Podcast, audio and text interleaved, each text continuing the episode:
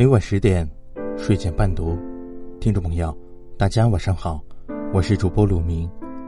今天和您分享的文章叫做《爱不爱身体最明了》。《欢乐颂二》一开播就演了安迪和小包总在普吉岛游玩的情景。安迪与起点分手之后，一个人去度假。早已收买曲筱绡的包奕凡获得安迪的行程，前往普吉岛假装偶遇安迪。两人在岛上十分快乐的度过了一个春节。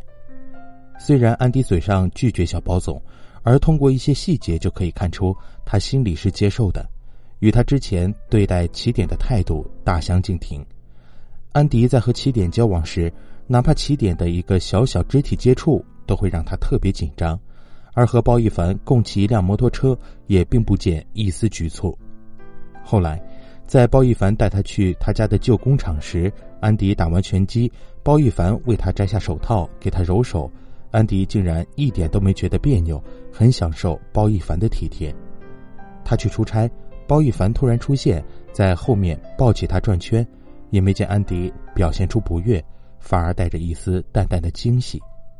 而此时，安迪并没有放下起点，经常回想起和他的过往，他很困惑自己的感情。给老谭打电话问我是不是放荡，明明还放不下起点，却对包奕凡又充满了期待。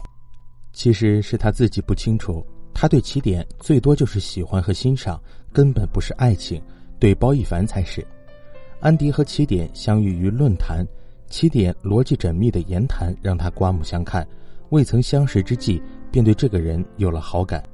后来两个人在现实中认识。从未谈过恋爱的安迪，甚至有了嫁给起点的念头。只是两个人在一起时，他连手都不愿意让他碰。爱不爱一个人，身体最诚实。正如曲筱绡爱着赵医生时说的那样：“我整个人从头发丝到脚尖都在叫嚣着，想要亲你，想要抱你。”如果一个人不能让你有这样的感觉，那么肯定不是爱情。真正的爱情。是能够唤起身体每一个细胞的跳跃，每一个灵魂因子的共鸣，每一次缠绵的悸动。我的闺蜜玲玲特别优秀，当年追她的男人无数，但迟迟不见她和谁在感情上有什么进展。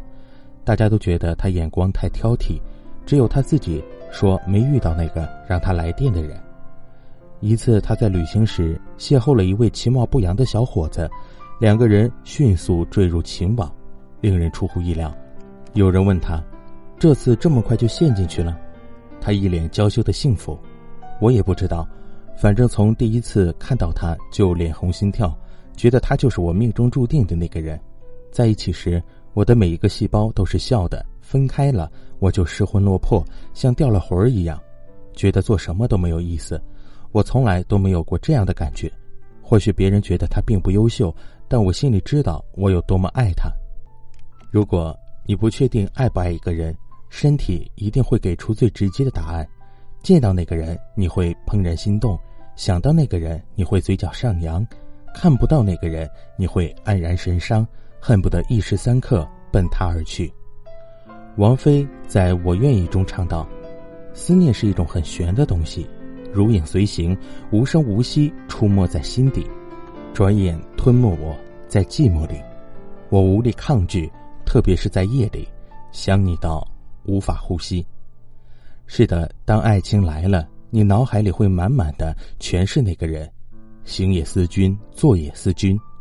曾经，张爱玲在和胡兰成恋爱之初，送给他一张照片，背后写着：“见了他，他变得很低很低，低到尘埃里，但他心里是欢喜的，从尘埃里开出花来。”情至深处的人。容易矮化自己，但每一个细胞都是跳跃快乐的。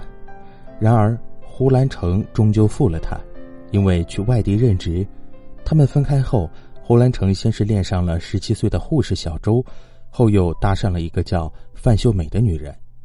张爱玲去范秀美那儿见过胡兰成回来之后，心就彻底凉了，她对他的感情慢慢冷了下去。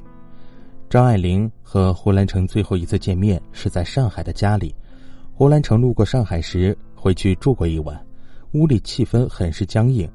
为了调节气氛，胡兰成轻轻打了张爱玲手背一下，她竟又惊又怒，大叫：“啊！”这声“啊”的关系把两个人分开，再也不复从前。当夜，两人分房而眠，并不是赌气，而是不爱了。身体的每一个细胞里都充满了冷漠。第二天分开时，张爱玲伏在他肩头低声饮气，那不是留恋，而是对过往的告别。毕竟曾经深爱过，那些和他说过的情话，看到他时的欣喜，听到他时的激动，都再也不见了。身体最骗不了人，虽然还是那个人，但没有爱，再看到他，便心无涟漪。《欢乐颂》原著中有一段安迪的自白。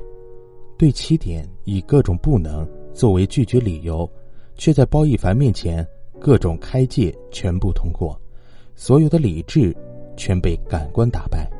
是的，我们只是凡夫俗子，没有人能逃出晴空欲海。如果你还不懂得什么是爱情，那一定就是还没有遇见爱情。爱不爱一个人，不用问别人，身体最明了。好了，听众朋友，今天的故事就和您分享到这儿，感谢您的收听，晚安，好梦。